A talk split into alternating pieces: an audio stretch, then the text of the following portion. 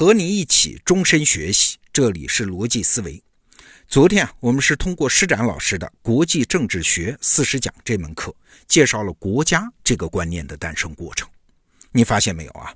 每一个我们今天看起来天经地义的观念，其实呢，都是前一个天经地义的观念的替代品，而且往往是濒临绝境的时候才能被逼出来的那种替代品。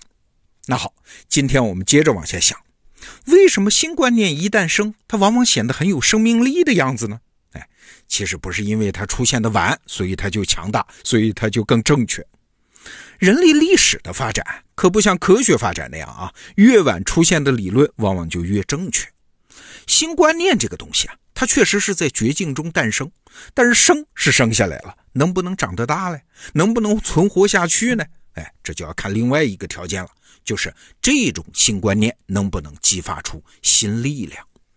打一个比方啊，就是有人在逃亡过程中被敌人逼到了一条岔路上，那如果运气好的话呢？哎，你在这条岔路上没人走过的路上，突然发现了一本武林秘籍，那就有可能反败为胜啊。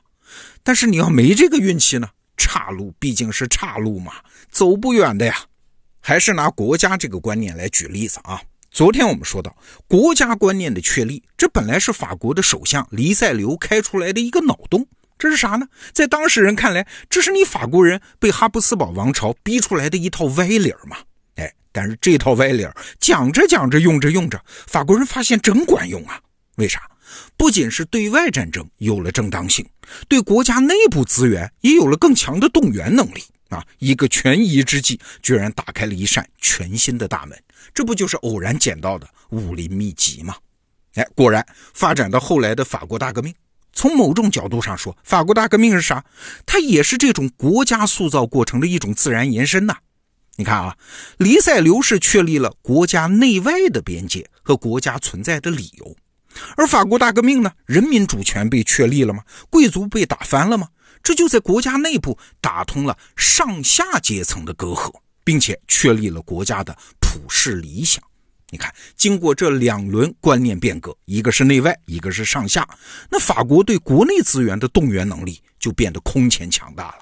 哎，这就到了拿破仑时代了。过去啊，法国人一直觉得拿破仑了不起啊，军事天才。但是隔了这么久啊，我们换个角度再来看，拿破仑的军事成就，他不过是法国资源动员能力的一种体现而已。当时啊，其他国家的战争模式都还是贵族战争模式，而法国呢，哎，一方面是国家没收了教会的财产，在我国境内的它就是我的吗？这不是现代国家概念的其中应有之义吗？还有一条。就是保卫人民主权的国家，它可不是哪个贵族老爷的责任啊，是每一个国民的责任。所以法国当时的兵源几乎是永远也不会缺。那再加上拿破仑的军事天才，所以那个时代的法国才会打遍欧洲无敌手啊！最后是欧洲几乎所有的其他国家一起联手，才把法国给摁住。所以你看，一个国家的优势看起来是取决于力量多寡和人心向背。但是这背后其实是观念系统的更新呐，谁先更新，谁就暂时拥有了无可匹敌的竞争优势。那当然了，下一句话就是，当这个观念系统普及了，那这个暂时性的优势也就消失了嘛。比如法国，后来他的邻居德国统一了，也仿照法国这个模型建立了一个现代型的国家。哎，德国从此就一直压着法国在地上摩擦，那直到二战结束。那通过法国这个例子，你有没有发现啊？一个观念系统的演化，它和生物物种的演化过程是类似的呀。先是有一个极大的生存压力挑战，逼着它瞎打误撞不断的变异，哎，偶然产生了一种新特性。那这个新特性呢，还是要接受环境的考验哦，一直到它证明自己的适应力，而且还能找到一个独特的生态位。啊，那这个物种、这个观念系统才能生存下来。只不过这个生态位又有新的天敌。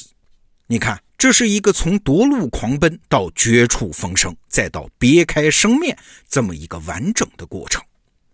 施展老师的这门《国际政治学四十讲》的课里面，还说到了一个更典型的例子啊，那就是海洋思维的诞生过程。哎，这就说到英国了。英国的海洋思维产生的第一步啊，没有例外，它也是被逼的。在大航海时代啊，英国是一个典型的迟到者，这个我们以前节目也讲过啊。当时呢，西班牙、葡萄牙已经纵横四海，甚至已经瓜分了全球。而那个时候，英国在干嘛呢？在打仗嘛，红白玫瑰战争啊，三十年杀下来，把英国贵族杀的不剩多少，是元气大伤。再一睁眼啊，发现我是个岛国哎，本来我应该参加大航海的呀，但是大航海已经到了尾声啊。新发现的美洲啊，气候最好、最富庶的，而且有人的地方，都已经被西班牙人占领了。英国人后来在北美占的那些地方啊，现在了当然是世界上最繁华的地方。但是在当时的眼光看来，那可是美洲最荒无人烟的苦寒之地呀！来迟了吗？你能咋办呢？哎，但是历史有趣的地方就在这儿，在一个观念系统里面山穷水尽的人，他往往最容易发现观念转型的机会。你西班牙人虽然开创了大航海时代，但是西班牙人还是用陆地的思维来看待海洋的啊。我们假设啊，假设您就是那个时代的西班牙国王。你也难免会这么想哦，我发现了美洲哦，那儿还有印第安人哦，好啊，强啊，金子得着，银子也要，印第安人当奴隶去，地方圈起来当殖民地。对啊，在陆地上崛起来的帝国，他能想到的利益也就这些了。你发现没有，在西班牙人当时的这个思维里面，海洋是什么？海洋是阻碍啊！我跨海去抢东西，再把东西运回来，航海那是纯粹的成本啊。估计当年的西班牙人肯定有人做过这样的梦：要是能拿根绳把美洲拽到欧洲来就好了，这样航海这个成本不就省下了吗？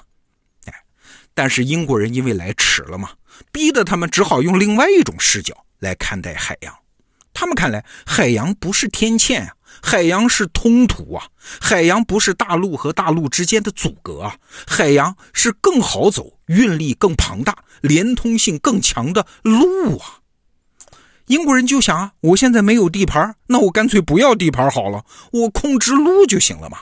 你西班牙人在美洲抢的东西，不还是得运回欧洲吗？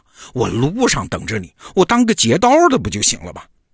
在海上打仗也一样啊，你西班牙人要造大船撞我，上一堆人来砍我，大船造起来多贵啊！我英国人，我造小船，我图个灵活，我的炮打得远，我拿炮轰你啊！那你看这个脑洞一开。后果你就知道了啊，就是庞大的西班牙无敌舰队被英国人的一帮小船和一群海盗就这么打败了。那从此世界霸主就变成了英国人。不仅如此啊，海洋思维一旦被英国人开发出来，他就往深走，越往深走就发现越多的妙用。这和原来的陆地思维是越来越分叉，完全不一样。比如说，海洋看起来是自由的。但是海洋时代的霸权，它恰恰是独霸的。为啥？你想，如果你是一个陆地上的霸主啊，你占的地盘越大，你的国境线就越长啊，那你的敌人就越多啊，你的敌人就可以利用各种山川险阻设置防御阵地啊。那总有一天，你大到一定程度的时候，你的力量使用就到了极限嘛。那好，大家怎么办？只好坐下来承认现有的边界。啊，陆地霸主要是作死啊，捞过了界，很容易被自身的重量给压垮的。所以陆地霸主通常是群雄并立，而海洋就不一样了。公海是没法被占领的，上面也没有什么山川险阻，就没法在海上设置防御阵地啊，所以就不存在相持战。那不会有相持战，那会是啥呢？当然就是歼灭战。在公海上打仗，就相当于在赌台上一把压上所有的家当啊！二战时候的太平洋战争，美国和日本的对决，不就是这种情况吗？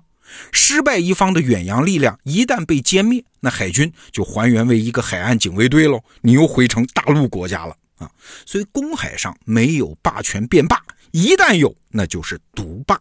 更重要的是呢，海洋是连为一体的，所以霸主的力量它一定是覆盖所有的公海海域，不会局限在特定海域啊，所以也就没有海上划界而治的可能性。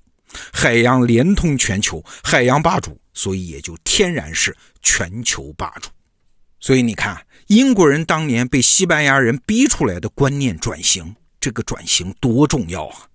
拿破仑当时还嘲笑英国人说：“你们是小店主国家，也就是说你们没有宏大理想。”哎，但是你看后来结果怎么样？偏偏是这帮小店主、小商人，最后造就了英国二百年的世界霸权。啊，那是英国人很牛吗？不一定啊。今天我们理解了海洋思维的这个特点，哎，你也许会感慨啊，英国人的霸权，哎，某种角度上说，其实是一个被逼出来的意外收获。好，这个话题我们先聊到这儿。明天呢，我们接着往下延伸。一个观念转型，它完成之后会遭遇到什么样的新挑战呢？好，逻辑思维，明天见。